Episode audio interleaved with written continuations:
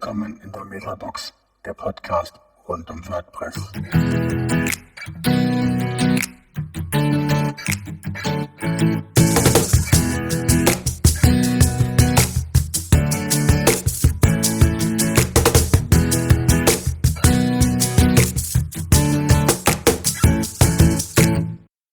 Ja, liebe Zuhörer, herzlich willkommen zu einer neuen Folge von der Metabox. Ja, aber für uns natürlich die letzte jetzt hier auf dem WordPress, äh, auf dem WordCamp Retreat und äh, freuen uns sehr, dass heute ähm, unser Gast die Maya Behnke ist. Ähm, und ähm, mit noch mit dabei ist der Carlos. Hallo alle zusammen. Unser Frank. ja, auch dabei. und ich, der Ulf. Und ähm, ja, möchten gerne natürlich heute Nachmittag die Folge vom WordCamp Retreat jetzt damit abschließen.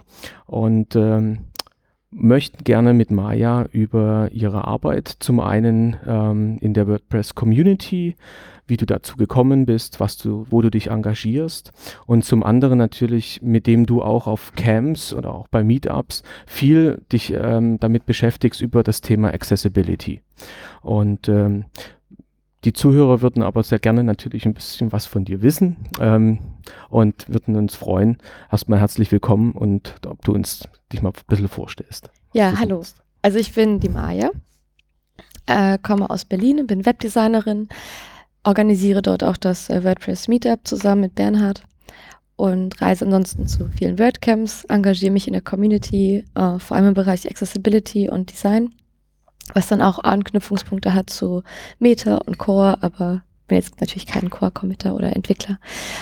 Und ja, mache so verschiedene Dinge. Okay. Übersetze ab und zu. Und Maya, seit wann bist du aktiv in der WordPress-Community oder wann hast du WordPress entdeckt? Also WordPress habe ich entdeckt vor, ich glaube es war 2011 oder 12 ungefähr und habe mit einem Reiseblog angefangen.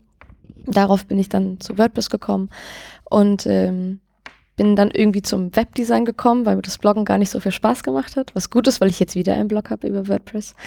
Ähm, genau, und habe dann vielen Bloggerkollegen erstmal geholfen, ihre Webseite zu bedienen, einzurichten, sicher zu machen und bin dann da so reingewachsen, habe auch eine Designausbildung hinter mir eigentlich und habe das dann mit ins Webdesign quasi transportiert. Und in der Community bin ich seit 2015. Mein erstes WordCamp war Köln damals und äh, habe seitdem Blut geleckt und äh, fühle mich sehr wohl in der Community und engagiere mich da relativ viel. Ja. ja, und du machst ja auch, ähm, also auch bei den WordCamps bist du gleich eingestiegen und hast auch gleich Vorträge gehalten oder warst erst so ein bisschen im, im, im Hintergrund und hast halt ähm, noch ein bisschen erstmal reingeschnuppert? Und wann hat das angefangen, dass du gesagt hast, jetzt mache ich auch wirklich Vorträge, also richtig als Speaker? Wann, wann war das, das erste Mal? Oh, da muss ich echt überlegen. Ähm, also ich war erstmal als Teilnehmer lange bei den WordCamps ähm, und mit dem, also dass ich als Speaker dran war, das kam später. Ich überlege gerade, wann das das erste Mal war. Ich glaube, das erste Mal war das entweder in Nürnberg oder in Köln, mhm. ein Jahr später, dass ich über Digital Nomaden und äh, Freelancer und Work-Life-Balance Vorträge gemacht habe und dann später kam der Hauptaspekt Accessible Design dazu und das ist jetzt so mein Hauptfokus. Wenn ich Talk halte, ist das meistens darüber. Okay. Aber du lebst noch als digitaler Nomade oder ist das äh, abgehakt? Es ist gar kein Fall abgehakt, Nein, aber okay. ich bin eher Teilzeit digitaler Nomade. Also ich habe meine Base in Berlin, ich komme mhm. auch aus Berlin äh, und bin vielleicht so die Hälfte des Jahres bin ich dort, die andere Hälfte bin ich am Reisen, meistens auf WordCamps oder woanders hin, aber halt nicht am Stück. Also immer mal wieder und ja. Das gefällt mir, das Wort Teilzeit. Nomade. ja, also ich finde eine Base ganz gut, weil es ist halt sehr anstrengend, wenn man nur am Reisen ist. Ähm, und einfach ein, ja, ein Zuhause zu haben, ähm, ein soziales Netzwerk auch noch zu Hause zu haben, ist doch sehr wichtig für mich, aber nur in Berlin zu sein, auch wenn ich Berlin mag, mm, ist nicht so meins. Da will ich doch noch ein bisschen die Welt sehen. Ja, bist du dem Ralf ja schon ein Stück voraus. Also wir hatten in der letzten Folge Ralf zu Gast und ähm, der überlegt ja noch, wie, das, wie er das macht mit, mhm. ja. mit, mit, der Homebase. Ja, ich rede da auch viel mit Ralf drüber und er war jetzt, glaube ich, zwei, drei Jahre komplett ohne, ohne Homebase. Ähm, hatte ich auch mal überlegt, aber für mich, weiß ich nicht, wäre das, glaube ich, nichts. Also mhm. Also, Habe ich auch gemerkt im Gespräch mit ihm, dass es doch so ein bisschen, man muss ja doch immer weiter planen. Und bei mir ist, wenn ich nicht weiter plane, gehe ich halt nach Hause und dann plane ich was Neues. So. Mhm. Na und äh, das Meetup in, äh, in, Ber in Berlin, was du mit Bernhard machst, ähm, das macht ihr auch von Anfang an schon zusammen oder hat, äh, wer, hat wer hat da gestartet in Berlin? Ähm, ich kenne die Person, glaube ich, gar nicht, die es gestartet hat ursprünglich. Ähm, der hat es dann, ich weiß gar nicht, ein, zwei Jahre gemacht und Mhm. Bernhard hat das dann übernommen. Und ich bin dann nochmal ein, zwei Jahre später dazugekommen. Und ich habe Bernhard bei dem, also wegen Bernhard, wir haben uns online irgendwie kennengelernt bei einer Facebook-WordPress-Gruppe, äh, wo er Admin war. Und dann hat er mir von WordCamp Köln auch erst erzählt, warum ich dann hingefahren bin. Und dann äh, war ich im, im Meetup manchmal gewesen in Berlin und fand aber die WordCamps irgendwie viel angenehmer als das Meetup selbst. Mhm. Also das war für mich nicht so Community genug. Und ähm, unsere Location war auch nicht barrierefrei. Wir hatten kein Internet und ähm, keine Präsentationsmöglichkeiten. Wir haben dann eine andere Location gefunden. Wir sind dann umgezogen und seitdem bin ich auch Mitorger. Äh, und jetzt sind wir in der Digital Eatery, wo wir gesponsert werden und können da halt auch, also es ist barrierefrei, Internet, Präsentationstechnik und so weiter und können jetzt halt richtig auch Vorträge machen. Und ja, das ist jetzt so seit zwei Jahren, glaube ich, sind wir jetzt dort. Mhm. Und auch gewachsen jetzt in den, in den letzten Jahren, so von den Teilnehmerzahlen. Und habt ihr auch spezielle Themen, die ihr dann eben halt auch da mit anbringt und auch vortragt? Oder kommt das auch alles nur von den Teilnehmern, die dann sich mal trauen, auch irgendwas vorzustellen? Ähm, oder ist da, macht ihr da nochmal was Spezielles? Also wir sind ein bisschen gewachsen. Also wir waren, ich weiß nicht wie viele immer, so 20, 30 waren wir immer und jetzt sind wir eher so 30 bis 50, je nachdem, wie auch Wetterlage ist Mhm. und sowas. Ähm, und meistens kommen die Themen von den Teilnehmern selber. Also wir versuchen auch immer zu motivieren, dass man auch einen Talk halten kann und äh, fangen jetzt langsam an, auch mehr Community und mehr Contributing mit reinzubringen. Also wir hatten jetzt auch einen Contributor Day gehabt in Berlin, also Standalone Contributor Day ohne WordCamp, was ganz gut ankam und wollen jetzt auch in die Richtung hoffentlich ein bisschen mehr machen, aber da braucht man immer Manpower, um Mhm. sowas zu organisieren. Okay. Und äh, Ist das, das der einzige Meetup, den du hast? du sprichst auch das Female Meet. Äh, Mm, die Überleitung, genau. äh, genau, also wir hatten ähm, bei uns den Fall gehabt, dass wir eine relativ niedrige Frauenquote hatten in Berlin und wir wussten nicht so richtig, woran das liegt. Weil ich bin ja auch Mitorga, was ja auch, auch ein Zeichen ist, dass man female-friendly ist. Ähm, ja, und wir konnten es einfach nicht erklären und hatten dann überlegt, was wäre, wenn wir ein äh, Female-Meetup machen zum Thema WordPress und es einfach mal schauen, einfach mal fragen, so woran liegt es, dass sie nicht äh, zum normalen Meetup kommen. Also wir hatten vielleicht so, weiß ich, bei 30 Teilnehmer maximal ein, zwei Frauen. Also es war schon sehr wenig aus meiner Sicht und es war konstant, dass es sehr wenig war. Genau, dann haben wir das Female Meetup gestartet. Das war eigentlich eher so eine, ähm, ja, so eine spontane Idee. Also, okay, das könnte vielleicht helfen. Und es hat dann ziemliche Wellen geschlagen, was ich gar nicht so ähm, erwartet hätte. Äh, das wurde natürlich sehr stark äh, diskutiert in der Community, weil es eigentlich gegen den Code of Conduct geht, weil wir Menschen wegen Geschlecht ausschließen, weil es ein Female-Only Meetup ist. Mhm. Ähm, dadurch ist das natürlich ein Problem. Und wir haben dann auch mit dem Community-Team, also mit dem Global Community-Team darüber auch diskutiert und haben dann erstmal gesagt, wir probieren das einmal, um das zu testen, um auch mal zu fragen, ob man vielleicht doch das öffnet. Also es gab da halt verschiedene Kommentare. Eine Idee war zum Beispiel gewesen zu sagen, ähm, man macht Frauen und dann plus one, wenn es, also dass Männer kommen dürfen, wenn sie plus one von einer Frau sind. Ein anderer Ansatz war, also was einige vorgeschlagen hatten, ähm, man macht female-friendly und Männer, die Frauen unterstützen, was ich persönlich total dämlich finde. Ich hoffe, ich darf Mhm. das Wort sagen, Mhm. weil ja eigentlich jedes Meetup und jedes WordCamp so ist, dass man sich gegenseitig unterstützt, egal was man für ein Geschlecht hat. Und wenn man jetzt so ein Meetup spezifisch macht, dann würde es ja implizieren, dass die anderen Meetups nicht so sind. Genau, wir haben dann erst gesagt, wir probieren es einfach mal und es wurde vor allem deswegen auch abgesegnet, weil es ein Onboarding-Mittel ist. Also, weil wir wollen ja, also das Ziel ist ja, mehr Frauen in, in die Community reinzubekommen äh, und nicht jemanden auszuschließen, sondern inklusiver zu werden. Und deswegen haben wir es dann einfach mal probiert. Äh, und ich habe das dann auch diskutieren lassen beim ersten Female Meetup, ähm, wie wir das gestalten wollen. Also das habe ich nicht allein entschieden, sondern es wurde dann in der Gruppe entschieden. Und da kam mehrheitlich die Stimme, wir wollen es Female Only halten, weil es eine andere Dynamik ist und man sich mehr trauen würde, ähm, vielleicht Sachen auch mal anzusprechen und äh, vielleicht auch Dinge aus dem Arbeitsalltag mehr zu teilen, dass man da offener ist, wenn wenn es nur Fra unter Frauen quasi ist Mhm. oder Menschen, die sich als Mhm. Frau identifizieren. Und waren diese Teilnehmerinnen auch ab und zu in der anderen Meetup, die ihr habt? Genau, also die meisten waren zum allerersten Mal da. Also wir hatten, glaube ich, ein, zwei Frauen, die waren schon mal auf, auf dem normalen oder Standard-Meetup. Ähm, und wir hatten dann halt auch gefragt und bei vielen war dann eher, dass die Motivation an sich einfach nicht so groß war, zu einem gemischten Meetup zu gehen. Ähm, und viele haben auch gesagt, dass sie einfach das schön finden, mal so eine weibliche Energie und sich dann aber mit Tech-Themen auseinanderzusetzen. Und wir hatten tatsächlich ähm, viele Entwicklerinnen dabei, die auch sehr gut sind und auch einige Anwenderinnen.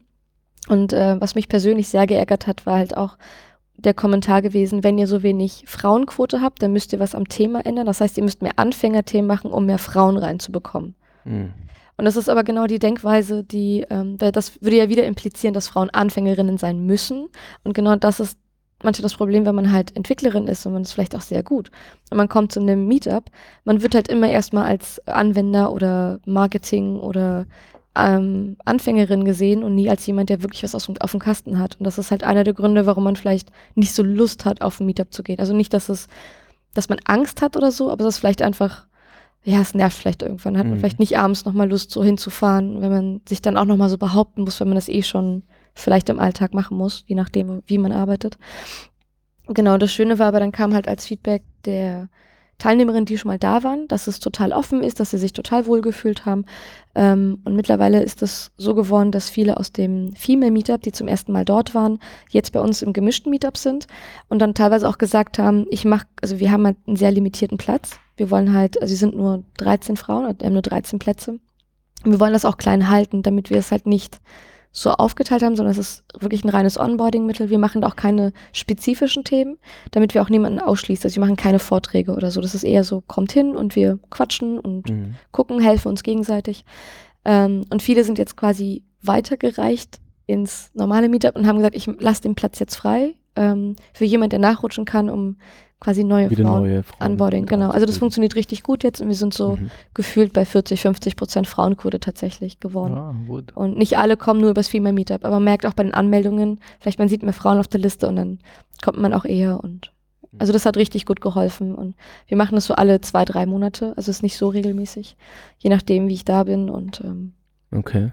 Und für, für diese Männerdomäne ist ja immer noch, ja, also auch, ähm, gibt, gab es dort Informationen oder vielleicht, sag mal, Dinge, über die du reden kannst, warum die Frauen sich dann da besser gefühlt haben als jetzt auf einem normalen Meetup? Oder, oder Mhm. kann man für unsere Zuhörer, für die äh, anderen Meetups, die natürlich äh, vielleicht da reinhören, Kannst du da was mitgeben, was man vielleicht verbessern kann, wo man drauf achten sollte, wo, ähm, wenn man das vielleicht nicht selber stemmen kann, ja, weil man ähm, das nicht alleine kann, ähm, dass man da was mitgeben kann? ja, es ist relativ schwierig so zu beantworten, weil es sehr Mhm. unterschiedliche Gründe sind, warum man zu einem Female Meetup geht und vielleicht nicht zu einem gemischten Meetup.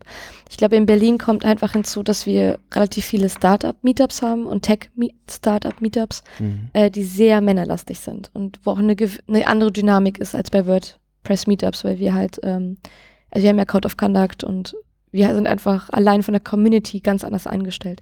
Und ich habe das häufiger gehabt, dass ich auf ein Tech-Meetup gegangen bin mit 100 Leuten und ich war die einzige Frau. Und ich wurde direkt gefragt, äh, mit wem bist du hier?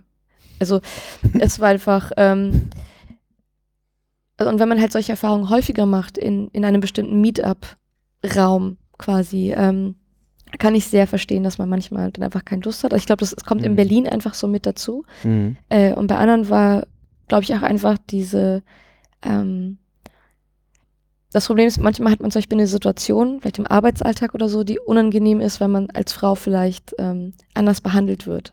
Oder man hat die Vermutung, dass es sein könnte. Wenn man Mhm. aber solche ähm, Dinge von Männern anspricht, die man vielleicht auch nicht best, also wo man nicht Best Friend ist, die man nicht gut kennt, wird es häufig auch irgendwie ausgelegt als ähm, man möchte da was Schwäche. unterstellen Mhm. oder Mhm. dass es falsch aufgefasst wird. Und unter Frauen, gerade wenn man im Tech-Bereich arbeitet, ähm, ist man sowas vielleicht auch, also kann man sich da mehr reinfühlen, weil man das selber erlebt hat. Und es ist es leichter, solche Geschichten zu teilen, weil es nicht so, also weil es nicht gleich in so eine Grundsatzdiskussion manchmal geht. Und es ist halt auch schwierig, das manchmal gut zu formulieren, man möchte es vielleicht auch einfach nicht unbedingt manchmal erzählen. Mhm. Und sowas hängt aber manchmal da und man hat aber vielleicht auch im, im Familien- oder im Freundeskreis nicht unbedingt Personen, die in einem ähnlichen Bereich arbeiten oder also wo man sich vielleicht nicht so gut austauschen kann. Und wenn man dann in einem, in so einem Meetup in so einem Female Meetup reinkommt, kann man sowas vielleicht eher auch mal teilen.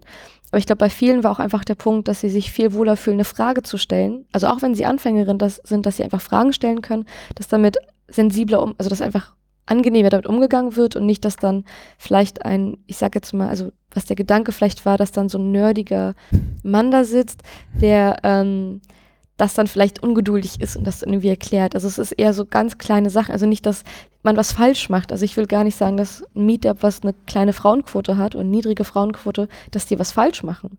Das kann eher sein, dass man vorher vielleicht bestimmte Gedanken hat, die vielleicht gar nicht zutreffen, aber dass das verhindert, dass man vielleicht hinkommt.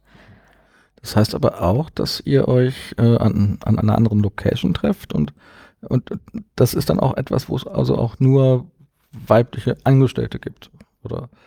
Ähm, es ist tat- Oder, also, also, wenn es Angestellte gibt, also, oder in was für einem Kontext auch immer, äh, jetzt diese Räumlichkeiten da zur Verfügung gestellt werden. Genau, das ist aber eher Zufall. Also wir haben, ähm, das ist eine befreundete Designagentur, die Webdesign machen. Das sind zwei Frauen, also ein kleines Ding quasi. Und die haben auch Workshop-Räume, die sie vermieten. Und genau, da machen wir das. Also es ist aber eher Zufall, dass da kein, kein Mann ist. Das war jetzt gar nicht so. Also das wäre jetzt nicht eine Voraussetzung nach, nach deinem Empfinden. Also ich frage, Das ist eine gute machen, Frage. Wir machen ja auch Ja. ein Meetup und ich stelle mir jetzt die Frage, Ja. ich bräuchte also erstmal ein, Orga, ein weibliches Mitglied im Orga-Team plus eine andere Location, weil bei uns im Coworking ist halt der Großteil natürlich auch männlicher Natur, die da rumlaufen und auch von, von, von Betreiberseite her. Ähm, Und das hebt die Hürden ja dann doch schon ganz schön, wenn ich jetzt überlege, was für andere Meetups, die das vielleicht auch mal ausprobieren wollen. Hm, das ist eine gute Frage, ehrlich Weil die gesagt. Frage stellen Ja. ja eigentlich alle Meetups, ähm, wie, wie kriegen wir mehr Frauen rein? Ich weiß nicht, ob, also ich persönlich mag das Female Meetup jetzt und äh, bekomme halt auch wirklich viel, Feed, gut, sehr positives Feedback. Ähm, und wir haben auch mal eine große Warteliste und so. Aber ich, ich glaube, das Female Meetup muss nicht das einzige Tool sein, um mehr Frauen zu kriegen. Und ähm, also was.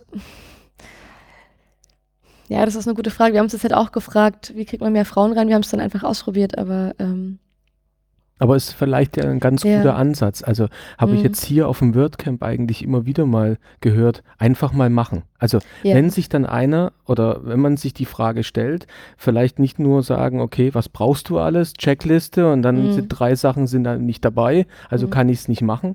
Also wer sich berufen fühlt, wer Mhm. bei uns zuhört, ähm, einfach sagen, okay, ja, habe ich Lust drauf Mhm. Und dann mache ich das einfach mal. Also und dann findet man, ja. glaube ich, auch die Wege, um dann genau das stattfinden zu lassen. Und wenn es halt bei jemandem zu Hause vielleicht erstmal ist, ich weiß es nicht. Oder Zu Hause würde ich es nicht machen. Okay, Also ich persönlich würde als Frau nicht nach Hause von jemandem gehen, den ich nicht kenne. okay. Also- Ja, ja, okay. Auch nicht, wenn der Einladende eine Frau ist. Also mich, Nein. weil- also Beispiel, weil Michaela Hm. macht jetzt ja das erste Meetup bei sich zu Hause.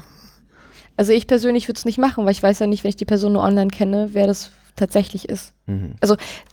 Ich, also für mich ist mein Sicherheitsgefühl da einfach vielleicht Mhm. ein anderes. Ich würde Ja. es nicht machen. Ja. Ähm, aber man kann ja ein Meetup auch ganz einfach in einem Café machen. Mhm. Also ob da jetzt männliche Kellner rumrennen, ist ja dann egal. Es geht ja eher, dass wenn man sich austauscht, dass das eine Dyna andere Dynamik hat, wenn es ein, also sagen wir so, wenn, das ist so schwer zu sagen, weil ähm, ich meine, ihr kennt das wahrscheinlich auch unter Männern, wenn da keine Frau dabei ist, ist es auch eine andere Dynamik. Und damit will ich nicht unterstellen, dass man dann irgendwelche frauenfeindlichen Witze reißt, sondern es ist einfach eine andere Art, miteinander umzugehen. Und so ist es auch unter Frauen. Ja.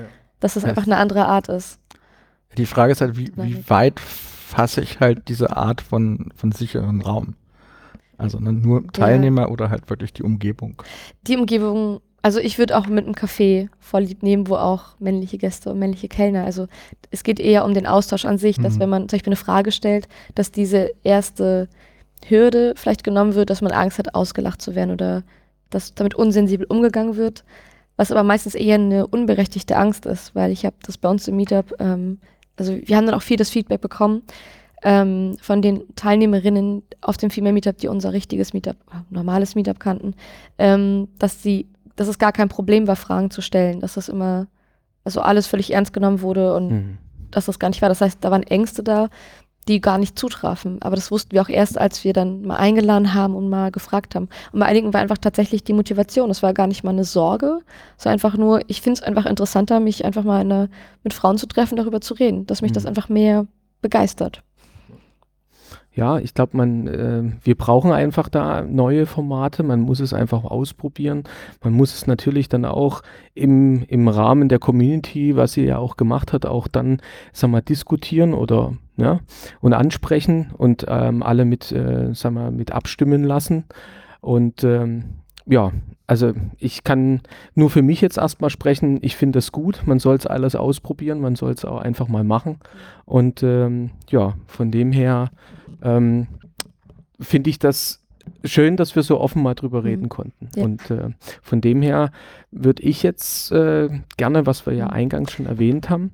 Vielleicht noch ein letztes Wort. ja, natürlich. Was ich ganz wichtig finde, wenn man so ein Female Meetup macht, das sollte ein additional Meetup sein zu dem normalen Meetup. Also wenn es noch kein WordPress Meetup gibt in der Stadt, sollte man kein Female Meetup machen, weil dann einfach kein Ort für die komplette Community da ist. Mhm. Also das finde ich wichtig. Erst ein normales Meetup, schauen, wie das läuft und ähm, dann vielleicht das mal ausprobieren, wenn man mehr Frauen gewinnen möchte, aber nicht als einziges Meetup als einziges, genau. Ja. Aber im Community Support ist das jetzt geklärt. Also wenn wir jetzt in Nürnberg eins machen würden, müssten wir jetzt nicht wieder erneut mit denen diskutieren. Ich hoffe es. also zumindest für Berlin ist das jetzt geklärt, weil wir uns da auch abgesprochen haben und weil sie gesagt haben, weil, ich, weil es ein kleines Meetup ist, auch limitiert und äh, Mhm. Ein Onboarding-Mittel ist, ist es okay. Ich weiß nicht, wie es jetzt wäre, wenn man zum Beispiel ein, das normale gemischte Meetup hat mit, ich weiß nicht, 20 Plätzen und dann ein Female Meetup mit 50 Plätzen. Mhm. Also ob das dann ein Problem wäre. Also ich weiß nicht, ob man nochmal dann drüber reden müsste. Das wird sich dann wahrscheinlich zeigen, aber Ja, gut. Also Ja. ich glaube schon auch, es macht vielleicht Sinn, es vorher nochmal abzuklären, mal diejenigen mal anzuschreiben und mit denen darüber zu reden. Und ähm, ja, kommen wir mal nochmal zu dem, zu dem, was du eingangs schon erwähnt hast, wo du auch als, als Speaker unterwegs bist, auch dann bei WordCamps, so wie jetzt auch hier beim äh, WordCamp Retreat hier in Soltau, dass du dich ähm, um das Thema Accessibility, ähm, sag mal, ja, kümmerst, Mhm. dass du dich dort sehr einbringst. Ähm, wie ist das entstanden, dass du dich da so einbringst? Also hast du da Berührungspunkte gehabt innerhalb eines Projektes, wo du äh, Webdesign gemacht hast? Oder war es aus deinem privaten Umfeld mit eingeflossen, dass du jemanden kennst, äh, der mit dir da gesprochen hat und gesagt hat, Mensch, wenn du da sowas machst, lass es doch mit einfließen. Es hilft mir ungemein. Ja? ähm, Wie ist das- entstanden? Ja, ich kann es gar nicht so 100 pro beantworten, weil ich selber nicht genau weiß, wie das entstanden ist.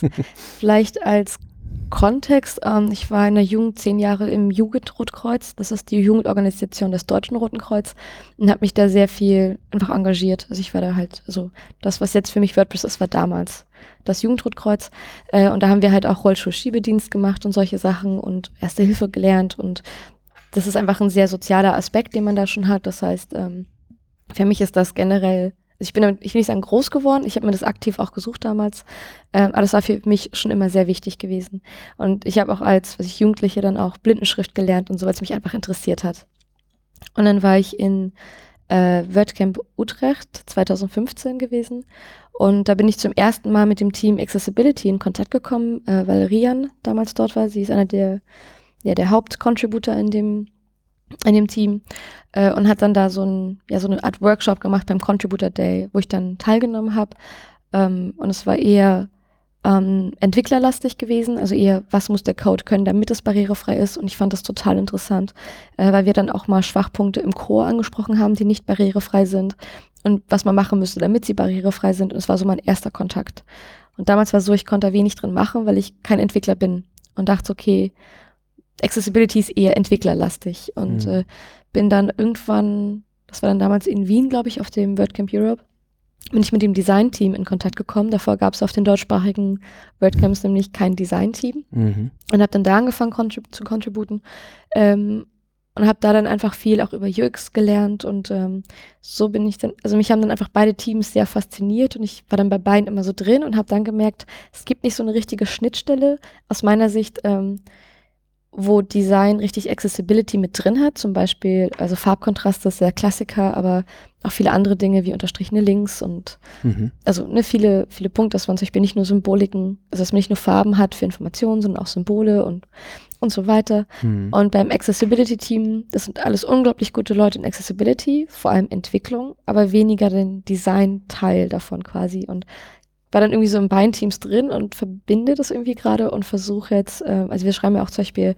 ein Handbook im Accessibility-Team gerade, äh, wobei ich momentan leider nicht mehr so viel machen kann, äh, weil ich nicht so viel Zeit habe, jobmäßig und so, aber dass wir da halt auch, ähm, e also educate, also dass wir einfach das Mhm. beibringen wollen, wie macht man das richtig, womit man bei Design achten und so weiter. Das hat auch das Design-Team ist da jetzt richtig fit geworden, fand ich. Also nicht nur wegen mir, sondern auch, weil sie sich dann da rein, selber reingearbeitet haben, weil es einfach viel mehr Austausch jetzt gibt zwischen den Teams äh, und das jetzt auch immer mehr mit implementiert und äh, Okay. ja, das ist ziemlich cool. Das heißt aber, wenn du die technische Seite und auch die, die Designseite ansprichst, das ist zum einen, Design ist ja mehr so, was ich sehe. Mhm. Also worauf, wie du sagst, die Farben, ähm, auf Symbole, das zum Beispiel. Oder auch so- Aufbau der Webseite. oder Aufbau der Webseite, Struktur der Webseite. Technik, sage ich ja, ist ja, also ich kenne es nur aus meinen Projekten, ich mache ja mehr mit SAP, ähm, dass ich, dass ich jemanden habe, der mit, äh, der blind ist, der hat ein Braillegerät und er muss jetzt den Bildschirm Zeile für Zeile scannt er ab mit seinem Gerät und kriegt das übersetzt, was auf dem Bildschirm eigentlich abläuft. Und das ist ja so die Technik dahinter.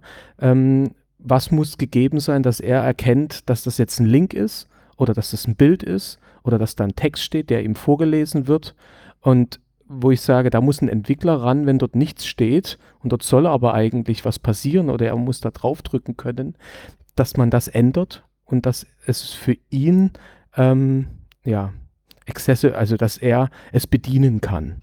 Oder ja. Kannst du uns das noch ein bisschen griffiger machen? Also auf welche Nuancen muss man denn da eigentlich achten, was, äh, weil das ist ein sehr weites Feld ist. auch. Ja. Es ist ein sehr weites Feld und es gibt halt ganz unterschiedliche Arten von Einschränkungen oder Andersartigkeit, Mhm. wie man Dinge wahrnimmt. Ähm, eine Seh-Einschränkung ist eine, aber zum Beispiel auch kognitive oder motorische Einschränkungen oder ähm, ja, visual, also dass man nicht so gut hören kann vielleicht. Es, Mhm. oder auch Farbenblindheit. Also es gibt ja ganz unterschiedliche Arten, es gibt ein ganzes Spektrum Mhm. ähm, an Einschränkungen oder Andersartigkeiten, wie man Webseiten aufnehmen kann.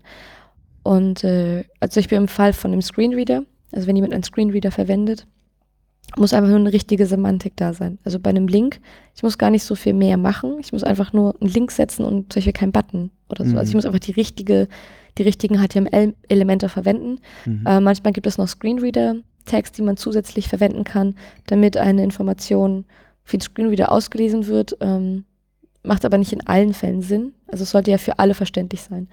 Äh, und es gibt, äh, also im Prinzip gibt es Good Practices für alles. Ähm, äh, nicht für alles, aber für sehr, sehr vieles, was im Prinzip schon sehr viel abdeckt, dass man gar nicht extra Sache machen muss. Also ich bei HTML5 ist ziemlich gut schon darin, von sich aus barrierefrei zu sein, wenn man es richtig anwendet. Zum Beispiel semantische Headlines, also viel, was man aus dem SEO kennt. Zum Beispiel Alt-Attribute setzen, genau das ist Barrierefreiheit. Ähm, genau, und im Design-Teil geht es zum Beispiel eher um Kontraste, um ähm, das richtige Labeling. Also es hat viel auch mit UX zu tun. Zum Beispiel, dass ich bei einem Button nicht sage, klick hier, sondern zum Style Guide oder zum Mhm. Kontaktformular, dass ich das einfach ganz klar benenne, wo kommst du denn jetzt hin, wenn, ich, wenn du da jetzt raufklickst.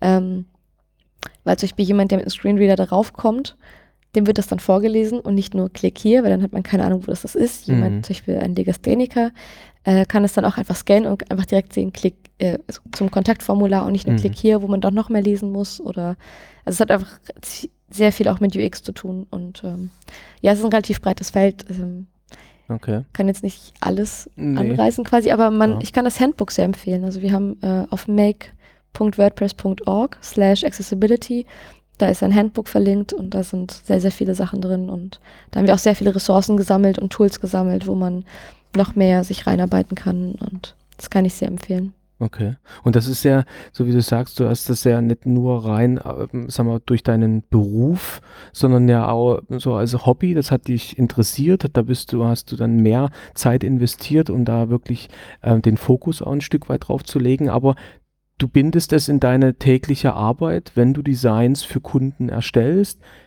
achtest du da drauf. Also Ja, du, klar. du lässt es mit einfließen. Also wenn man halt von Anfang an, also wenn man ein neues Projekt anfängt ähm, oder ein Redesign macht, ist es aus meiner Sicht relativ einfach, barrierefreies Design mit einzubauen, weil man einfach halt von Anfang an Farben auswählt, die einen hohen Kontrast haben, also die man einfach klar lesen kann, also nicht ein hellgrau auf einem Weiß als Schriftart. Das kann, Mhm. kann man einfach nicht lesen.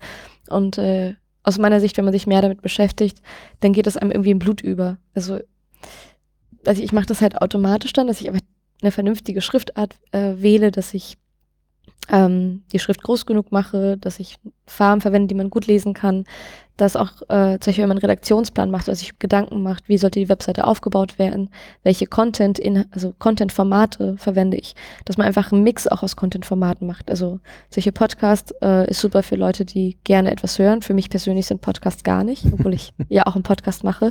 Aber ich kann einfach Informationen schlechter aufnehmen über einfach nur über Voice. Ich bevorzuge, ich bin eher ein visueller Mensch. Mhm. Und wenn ich aber sowas mixe, zum Beispiel ein Video mache ohne Text oder noch eine Grafik oder ich habe einen Podcast dazu, dann kann ja der User sich selber aussuchen, welches Format nehme ich, ähm, hätte ich denn gerne und allein das ist schon sehr barrierefrei, wenn man das dann auch gut erreichen kann quasi, wenn man das dann auch abspielen kann und die Webseite bedienen kann.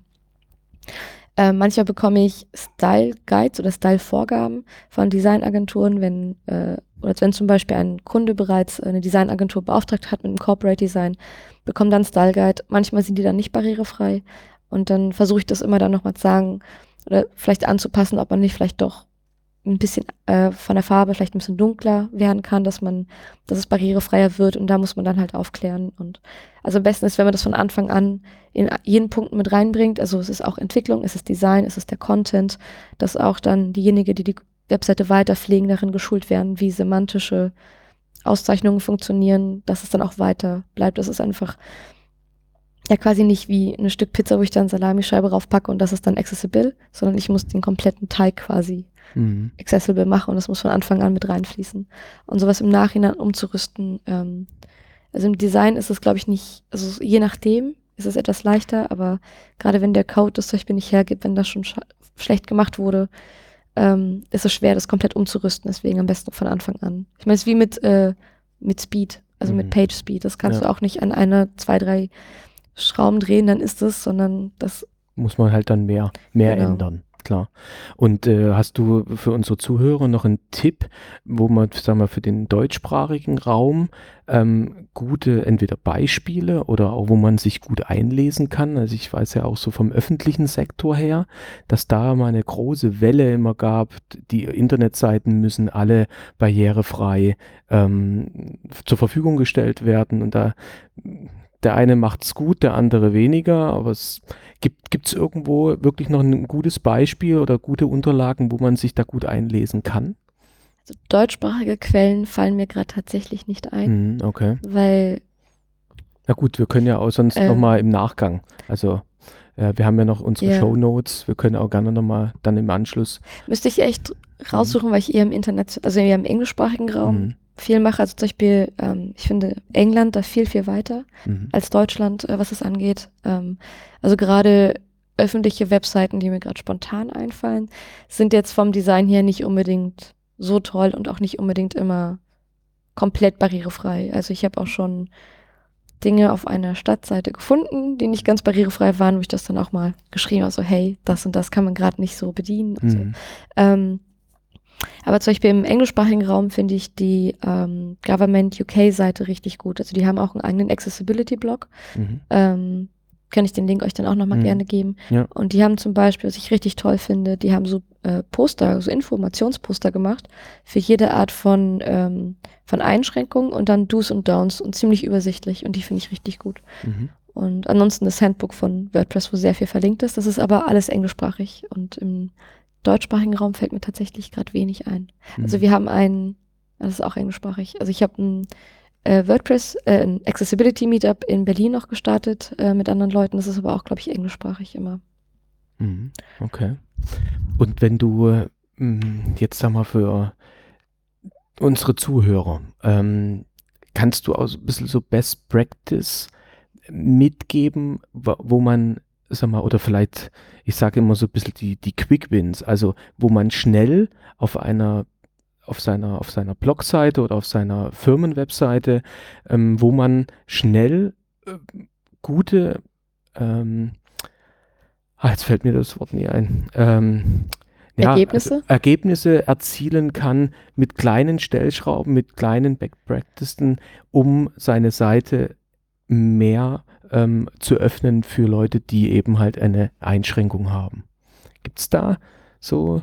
Es kommt ein bisschen auf die Webseite drauf an, aus meiner Sicht, und äh, was schon da ist. Also Mhm. eine gute Sache finde ich, äh, wenn man mal gucken will, ob die, also es gibt ja unterschiedliche User Needs. Das heißt, ich kann jetzt äh, angenommen für Menschen, die nur die Tastatur bedienen können und nicht die Maus bedienen können, würde ich raten, nimmt einfach mal, legt die Maus mal weg und versucht eure eigene Webseite ausschließlich über Tastatur be zu bedienen. Mhm. Ähm, und schaut mal, wie das klappt. Also das ist schon mal, also dann merkt man selber, wo hört das auf Mhm. und wo geht's weiter. Und das ist eigentlich auch ein Rat. Also als ich angefangen habe mit Accessibility zu arbeiten, habe ich halt auch Shortcuts gelernt und wie bedient man das? Und ich bin mittlerweile viel schneller am Arbeiten, weil es viel schneller geht über die Tastatur. Also eigentlich war das für mich auch nochmal so ein richtig, also es, selbst wenn man sagt, ach, Accessibility interessiert mich nicht, was ich schade fände, aber das ist, wenn man sich damit beschäftigt, kann man auch seinen eigenen Computer viel besser bedienen und wird da auch besser drin. Ähm, was Design angeht, also was viele Fehler si- oder was so die häufigsten Fehler sind, sind meistens nicht unterstrichene Links im Text. Weil ein farbenblinder Mensch kann diese Links gar nicht sehen. Oder manchmal auch, wenn die Farben sehr ähnlich sind zu der Schriftfarbe, also der Textfarbe, Mhm. ist es selbst für einen nicht farbenblinden Menschen manchmal sehr schwer überhaupt zu sehen, dass da ein Link ist. Mhm. Und damit äh, sieht man die Funktion nicht. Und damit unterstützt das Design nicht die Funktion, was aber die Hauptaufgabe von einem Design ist, weil wir sind nicht in der freien Kunst, wo man einfach nur schöne Sachen macht, sondern das Design sollte die Funktion unterstützen. Und es sollte verständlich sein, weil manchmal auch wenn ich ein farbiges Wort sehe, könnte ich mir denken, es ist vielleicht auch einfach eine Markierung, dass das ein wichtiges Wort ist, aber gar keine Funktion dahinter liegt, weil ich bin gewöhnt, dass Links unterstrichen sein sollten. Ähm, dann häufig sind Schriften einfach zu klein oder auch zu hell. Das sind, so, das sind so die typischen Sachen.